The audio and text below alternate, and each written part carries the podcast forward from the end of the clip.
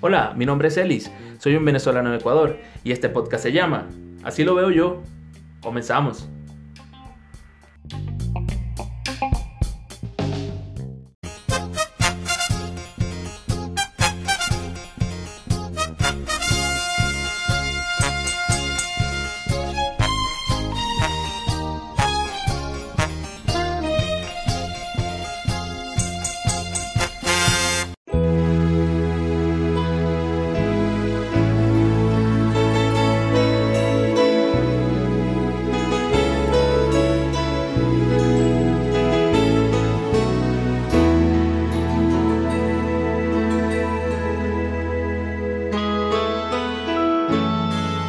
Vivo en otra nación, pero soy de Jesús.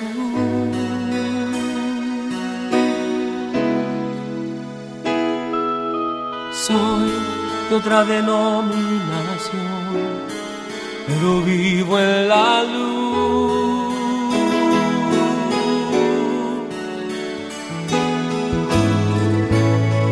¿Quién ha puesto barreras? Para el amor el Señor nos regala. Solo hay una bandera y ha sido Dios quien la puso en mi alma. Sabes, yo no entiendo bien, pero sé que el Señor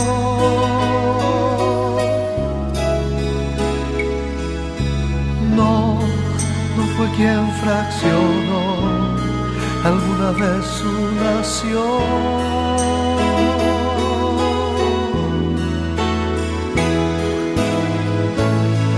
Aún estamos a tiempo, toma valor y derribemos los muros.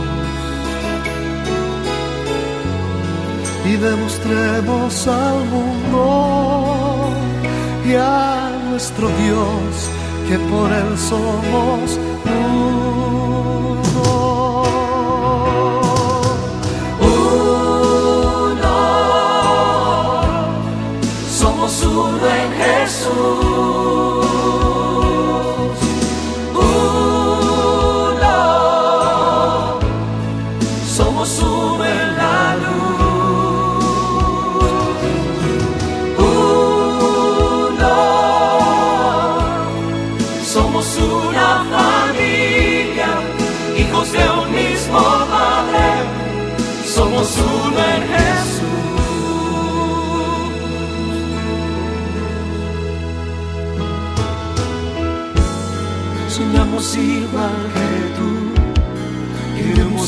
igual que.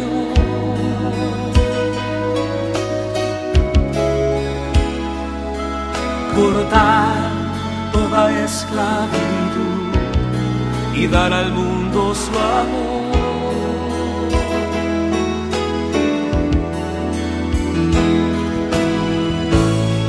de Jesús este reino. Ven de una vez y trabajemos juntos. Él pronto viene a buscarnos y nos verá que por Él somos uno. Uno,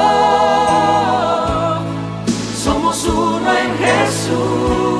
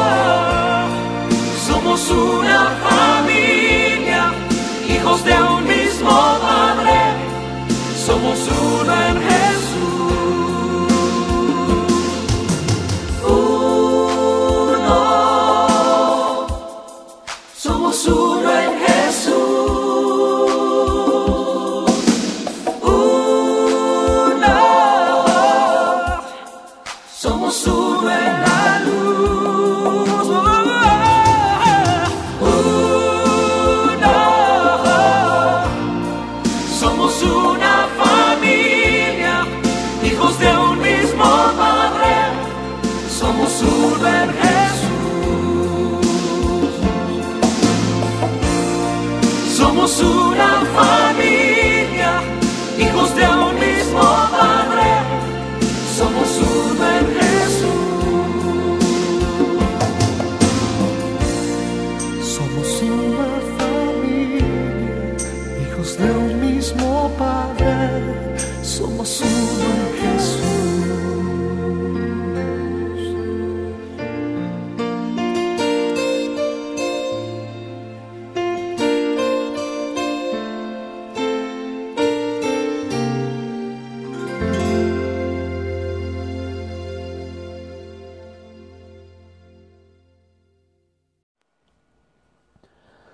todos, bienvenidos a un episodio más de Así lo veo yo. Recordándoles que estamos subiendo contenido los días lunes, miércoles y viernes y nos pueden escuchar a través de las diferentes plataformas como Anchor.fm, Google Podcast, Spotify y Apple Podcast. También nos pueden seguir en Instagram como Así lo veo yo piso podcast y en Twitter como arroba Así lo veo yo piso S. Llegamos a ustedes gracias a Sweet and Gift, el regalo perfecto para tus fechas especiales. Búscanos en Instagram y también en Facebook como Sweet and Gift Cuenca. Lunes, inicio de semana, inicio también de la primera semana de este mes de agosto. Ojalá que este mes nos traiga cosas buenas, cosas positivas. Ya estamos cansados de este coronavirus, ya estamos cansados de esta pandemia. De verdad que ojalá ya se consiga pronto una solución, una vacuna, algo para salir de esto, porque de verdad que nos está afectando a todos, porque nos afecta a todos por igual. Esperemos que este mes de verdad nos traiga cosas positivas. Entre otras cosas, hoy tuve que ver unas imágenes bastante fuertes. La verdad que tenía mucho tiempo que no veía esto de lluvias en Venezuela, sobre todo en el estado Anzuategui, en Barcelona, estado Anzuategui, que es donde, de donde yo soy, con mucho orgullo. Este, pero me duele un poco ver las, la cantidad de, agua, la inundación tan grande que, que, que, sufrió el día de hoy el estado Anzuategui. De verdad que vi imágenes del, del elevado de Puerto La Cruz, el, para el que conozca el de Anzuategui, el elevado de Puerto La Cruz, del Paseo Colón inundado. Paseo Colón, eh, para que los que no conocen, es, es un, como un bulevar, un paseo donde está a la orilla de la playa. Y, y verlo lleno de agua es, increíble. Nunca, creo que nunca había visto el Paseo Colón así, tan, con tanta agua. Eh, mi mamá hoy me, me, me dio la, la, noticia de que mi casa se inundó. De verdad que eh, mi casa estaba preparada para, para, O sea, es bastante alta la zona donde, nosotros vivimos. Que se inunde es bastante fuerte. O sea, tuvo que haber caído mucha agua. Eh, recuerdo yo que cuando estaba en Venezuela caían estas fuertes lluvias. Yo era el primero que salía corriendo a abrir una alcantarilla pública que se encuentra justo al lado de mi casa eh, para que el agua se desfogara por allí, se fuera por allí y no hubiese tanta, inundaciones, no, no se inundaran las casas. Yo salía corriendo, todo el mundo me empezaba a pegar gritos para que yo fuese a abrir la alcantarilla para que no se inundaran las casas, pero al ver la cantidad de agua que cayó hoy en el estado de Anzuategui, wow, creo que eso no hubiese sido, no, no hubiese dado basto abrir esa alcantarilla, pero bueno, esperemos que la situación mejore por allá, porque para colmo de males, cada vez que llueve por allá, eh, fallan los servicios, se va la luz, se va el agua, el internet, el teléfono, ya de por sí, que no caiga una gota de agua ya, ya fallan esos servicios, cinco minutos de agua ya todo colapsa, imagínense entonces con la cantidad de agua que cayó el día de hoy. Pero bueno, esperemos que, la situación mejore también por allá. ¿Qué más le puede pasar a Venezuela? Creo que, nada más. La que Venezuela está bastante mal, bastante comprometido para que también las lluvias vayan a hacer estragos por allá. Pero bueno, les mando fuerza a mis familiares por allá. Un saludo, un saludo a mi mamá y a mi papá. De verdad, espero que estén bien. Y ojalá Dios eh, meta su mano por allá en Venezuela y, y nos permita que las lluvias también causen grandes problemas. Pero bien, el tema de hoy lo titulé La música y yo. Quiero en este episodio eh, llevarles a conocer o darles a conocer cómo, cómo, cómo ha sido la música para mí, qué, qué, significa la música para mí. Desde pequeño tuve la, la suerte la dicha, cosa que agradezco mucho, de que mi papá y mi mamá no dejaron que yo tuviese tiempo de ocio, tiempo de estar pensando qué hacer. Siempre estaba ocupado en algo. Siempre mi papá y mi mamá me, mantuvieron activo en algo, ocupado, ocupada la mente en algo. Eh, soy una persona de que cuando me pongo a hacer algo, lo tengo que terminar o debo, o tratar de ser el mejor en ese sentido. De pequeño mi papá me puso a entrenar karate, lo cual lo hice durante 20 años. Eh, fui campeón, y me, fue muy bien. Y a su vez eh, también me, me, inculcó la música. Mi papá fue cantante de, corales, estuvo involucrado todo el tiempo en, las corales, en, los grupos de iglesias también, en los grupos musicales de las iglesias. Y me, inculcó la música. Entonces de pequeño me inscribió en, una academia de música, una academia, bueno, tanto de música, en realidad impartían clases de, de cultura en general. Entonces en esa academia tuve la suerte de aprender a tocar el cuatro, que es un instrumento típico venezolano. Esa academia se llamaba Raquel H. Era esta, persona una, una, promotora cultural muy, muy conocida en el estado de y muy amiga de mi papá y también tuve la suerte de conocerla, y lo cual me, le dijo a mi papá que me metiera en su academia y bueno, mi papá me inscribió allí para mantenerme ocupado, yo veía clases dos, dos veces por semana, de cuatro, y pintura, eh, y de verdad que aprendí a tocar este, este instrumento venezolano. Tuve la, también la suerte y la bendición de presentarme en el mítico Teatro Cajigal en Barcelona, estaba en Suate. Me tocó dar un concierto de cuatro allí. La verdad me gustó mucho porque yo, yo me crié en el Teatro Cajigal, porque mi papá fue promotor cultural de, dicho teatro, y, nunca había estado en el escenario en una presentación, esa vez me tocó hacerlo y presentarme para mi familia, recuerdo eso también, y bueno, estaba muy nervioso, pero, pero me fue bien, no, no, no puedo negar que, que no me gustó la experiencia. Pero en realidad a mí lo que más me llamaba la atención era la percusión eh, tuve la, oportunidad, me presentaron la oportunidad de, ingresar al grupo de música de la iglesia Santa Lucía. Dicho grupo de música fue fundado por mi papá, fue creado por mi papá y, unos amigos. Y, bueno, me dieron la oportunidad de, ingresar a, este grupo de música, pero estaban buscando un percusionista menor.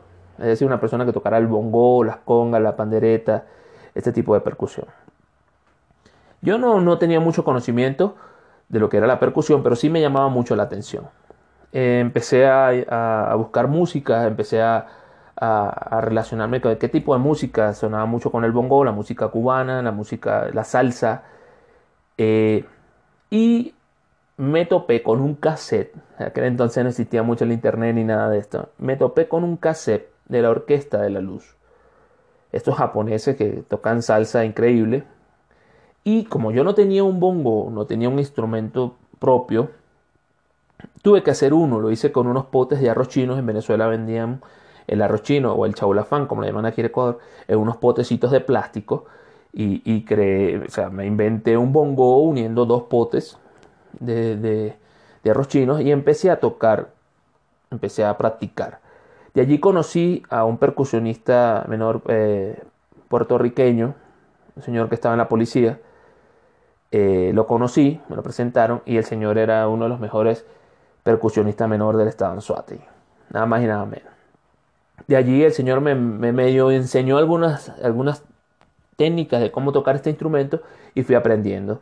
Eh, de allí ya en un año ya dominaba muy bien este instrumento, el bongo, lo cual no me quedé con eso, yo quería seguir aprendiendo otras cosas y de ahí aprendí a tocar conga, batería, pandereta, todo lo que se refería a la percusión menor.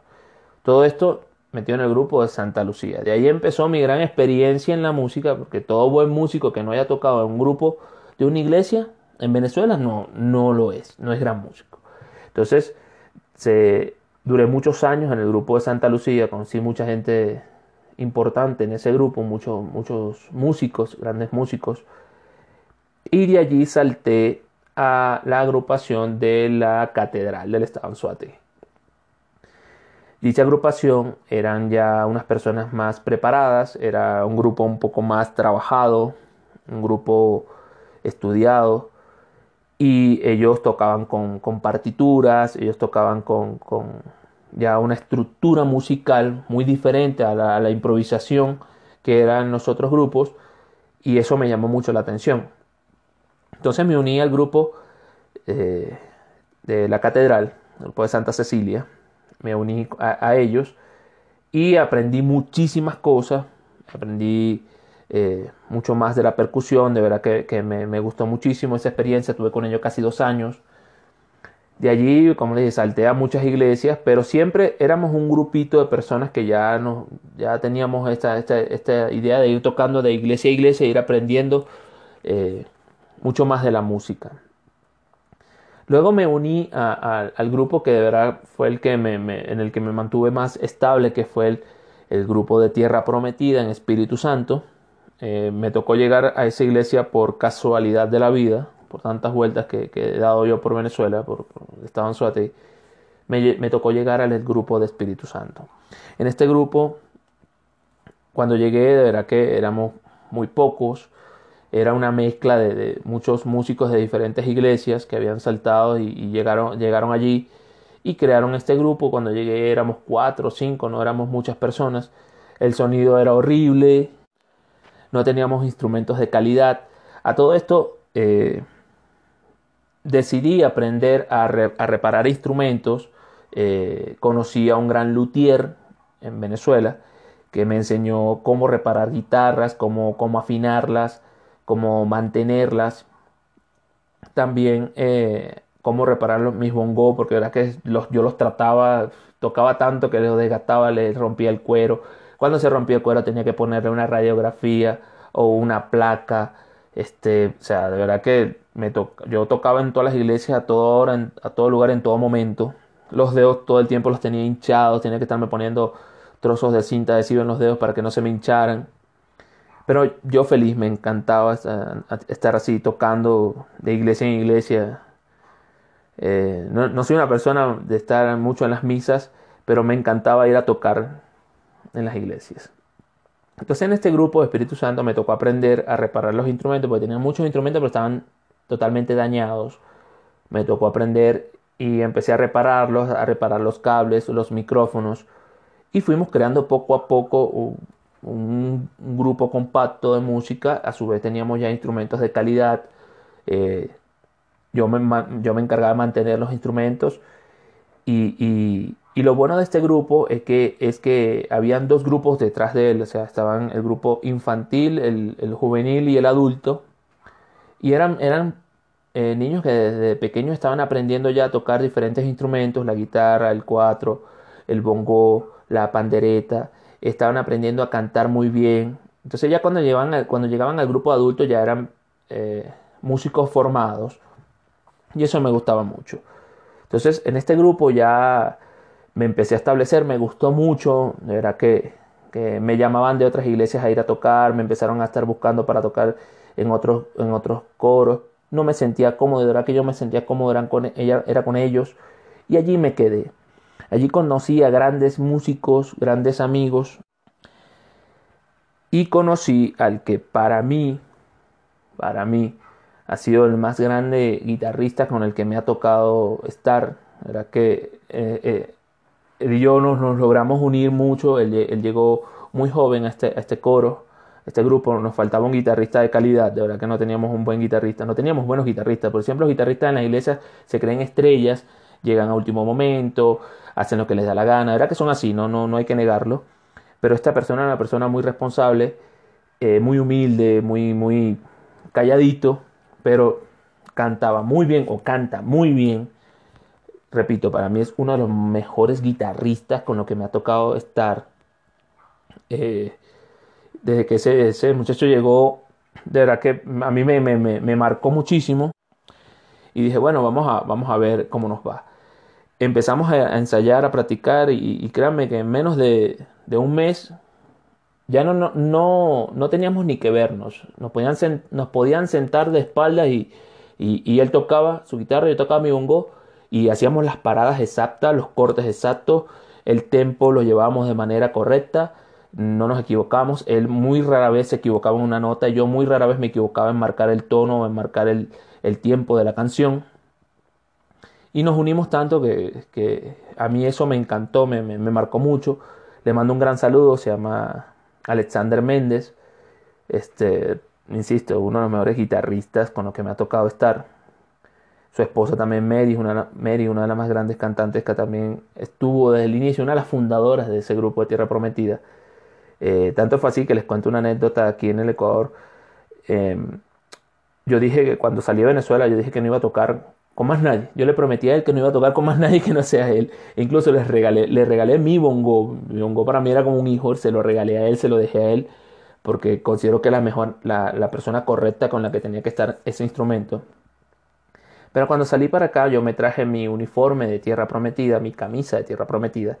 Y cuando me tocó irme a tomar la foto para la visa o hacer la, solicitud de mi visa, eh, por cábala me puse la camisa de, de, de, Tierra Prometida y de verdad que fue mágico para mí hacer eso porque en mi foto de mi visa está la camisa de Tierra Prometida y la tengo aún aquí y la cuido muchísimo. Cada vez que me la pongo los recuerdo mucho a ese grupo.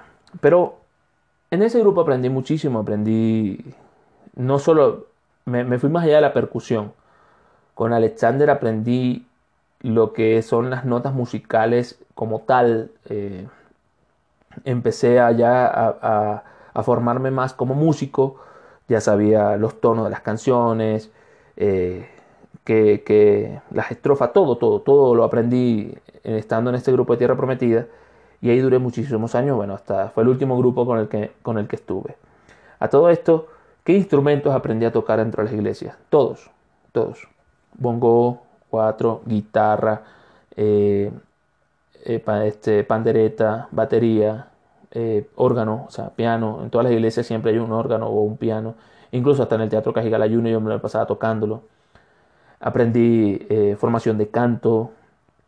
Todo este montón de cosas lo aprendí dentro de las iglesias. ¿verdad? Que, que fue una universidad para mí estar en todas estas iglesias, porque cada una fue un nivel superior, un nivel superior. Pero entonces ha sido muy importante para mí la música. Tengo una gran formación musical, no de una academia musical como tal, pero se podría decir que soy un músico de oído y aprendí en las mejores universidades de música que hay, que son las, iglesias, porque hay que improvisar mucho, hay que hay, hay tantos tantas personas que van a cantar a las iglesias que uno dice tantas voces hay que aprender a, diferenciar en comedia en tierra prometida eh, teníamos una gran persona que era Romer él se encargaba de, de, organizar las voces. Mary era la voz principal, Alexander el guitarrista principal, yo era el percusionista menor. Al tiempo ya teníamos tres guitarristas, o sea, estaba Alexander el guitarrista principal y estaban tres personas más tocando detrás de él, aprendiendo.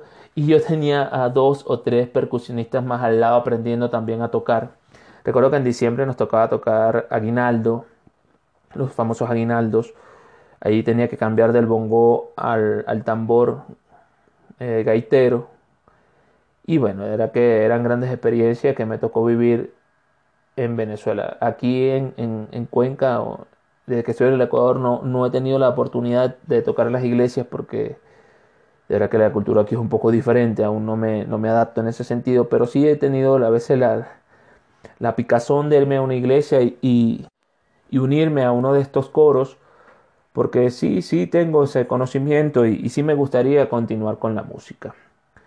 A todo esto, ¿verdad? Que les digo a las personas que, que no han tenido la oportunidad de, de, escuchar a un grupo venezolano, un grupo de música católica venezolano, les invito a que lo hagan en, YouTube. Hay muchos, muchos grupos buenísimos y hay muchas canciones que a mí me marcan mucho dentro de la iglesia. Creo que a veces cuando estoy estresado me pongo a escuchar canciones que yo tocaba en la, iglesia y me pongo a imaginar esos momentos o a pensar esos momentos cuando yo los vivía tocando en el bongo. Aquí en mi casa, sobre cualquier superficie, vivo sacando sonidos, eh, vivo cantando a los tonos de, de, las canciones actuales. A veces me pongo hasta a practicar y cuando digo no, no llego a ese tono, me pongo a practicar, pero me pongo a hacer la escala y, y hasta que alcanzo el tono de, de, quien esté cantando en ese momento. Es algo que, que lo, viene en mi ADN, eso viene incluido ahí. Entonces, de verdad que me gusta mucho. En particular este tema, así lo veo yo, Quiero recordarles que estamos subiendo contenido los días lunes, miércoles y viernes y nos pueden escuchar en las diferentes plataformas como Anchor.fm, Google Podcast, Spotify y Apple Podcast. También nos pueden seguir en Instagram como así lo veo yo piso podcast y en Twitter como arroba así lo veo yo piso s. Llegamos a ustedes gracias a Sweet el regalo perfecto para tus fechas especiales. Déjenme decirle que este mes Sweet tiene unas excelentes promociones, como ya les dije, tiene unos lindos detalles, tiene una una cajita full de chocolates espectaculares. Tiene unos ricos desayunos. O sea, de verdad que Sweet and Gift este mes saca la casa, bota la casa por la ventana. De verdad que va a estar increíble este mes todas las promociones que tiene Sweet and Gift. Como nos encuentras, búscanos en Facebook y también en Instagram como Sweet and Gift Cuenca. Los voy a dejar con el tema musical de hoy. Es un tema musical que es mi tema, es mi canción favorita en las iglesias, la toqué en todas las iglesias eh, y me encanta, me gusta muchísimo, la vivo cantando a cada rato. La toqué de diferentes maneras, pero es una linda canción. Se llama Somos uno en Jesús. Espero les guste, también pueden buscarlas en YouTube, hay diferentes versiones, hay diferentes personas quienes las cantan, este, pero espero les guste. Y nos reencontramos el día miércoles con un episodio más, y así lo veo yo. Muchísimas gracias.